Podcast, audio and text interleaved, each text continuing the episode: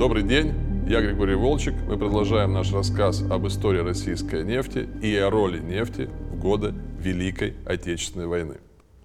К сожалению, летом 1942 года в преддверии решающих битв за Кавказ и Волгу снабжение горючим Красной Армии и советской оборонной промышленности снова, как и год назад, оказалось на грани срыва.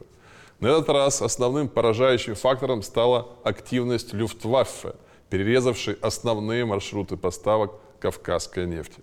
Так, нефтеналивной трафик по Волге был полностью парализован плотным минированием речного фарватера. Мины сбрасывались с самолетов.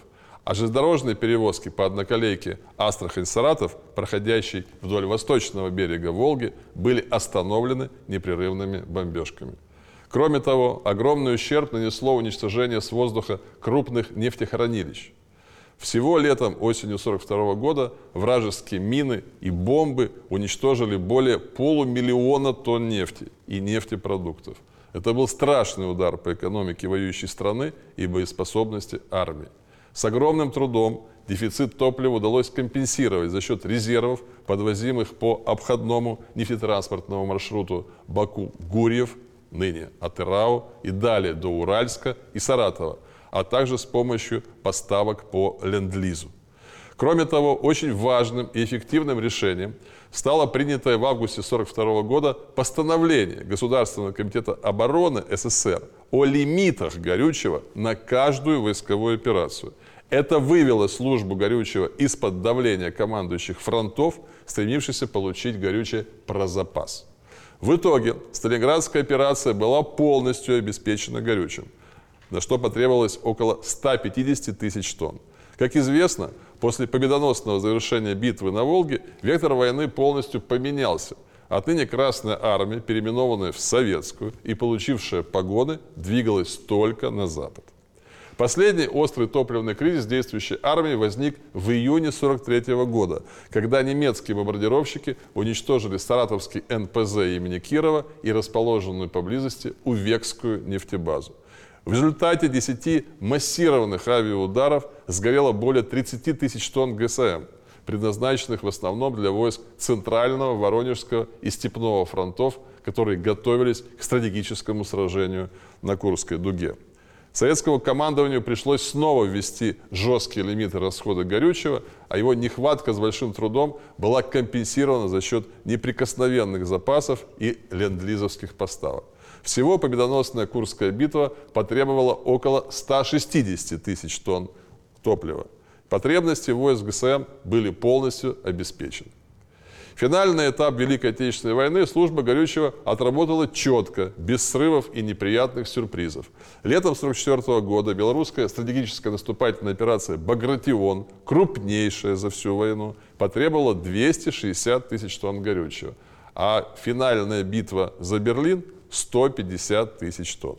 В целом, за весь период войны советская армия использовала около 16,5 миллионов тонн горючего – это цифры огромные, но не абсолютные. Реальный расход горючего был гораздо большим, а строгий его учет, особенно в начале войны, был затруднен по очевидным причинам. Легендарный советский руководитель Николай Байбаков всю войну, стоявший у руководства Наркомата нефтяной промышленности СССР, так подвел итоги обеспечения войск горючим в годы войны. Действующая армия ни на одном этапе войны не знала трудностей с нефтепродуктами. Даже в особо сложные первые годы войны, несмотря на ущерб, нанесенный временной потерей украинских, кубанских и частично грозненских промыслов, несмотря на демонтаж и эвакуацию ряда НПЗ и уничтожение почти половины всех нефтебаз, требования фронта оперативно удовлетворялись.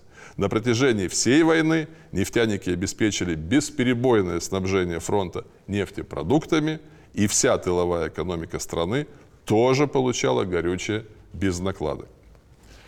В вермахте ситуация во многом была обратной. В частности, специальные службы, обеспечивавшие армию горючим, там не было. И это при том, что фюрер был буквально одержим нефтью. А немецкий генштаб прекрасно понимал значение нефти в войне моторов. Вопросы обеспечения немецких войск ГСМ находились в ведении службы главного квартирмейстера, у которой было много различных забот, касающихся всех видов материально-технического обеспечения войск. Судя по записям в дневнике генерал-полковника Франца Гальдера, начальника генерального штаба сухопутных войск Вермахта в 1938-1942 годах, он был постоянно озабочен обеспечением войск горючим. Эйфория первых недель войны на Восточном фронте, связанная с захватом нефтепромыслов Западной Украины и значительных запасов горючего, быстро закончилась. Уже 7 августа 1941 года Гальдер написал «При нынешнем положении с горючим проведение крупных операций невозможно». А вот еще одна более алармистская запись от 19 ноября 1941 года. Нет горючего. Соответственно, нет никакого численного превосходства и никакой внезапности не только на земле, но и в воздухе. Ему вторил Хайнц Гудериан, занявший пост начальника немецкого генштаба в июле 1944 года. Трудности снабжения – главная причина всех наших бедствий. Совершенно неудовлетворительное состояние снабжения горючим превращает руководство боевыми действиями в сплошное мучение. А позднее Гудериан подытожил, во время войны обеспечение горючим было самым узким местом всего нашего военного хозяйства. Конец цитаты и конец войны. Наши победили.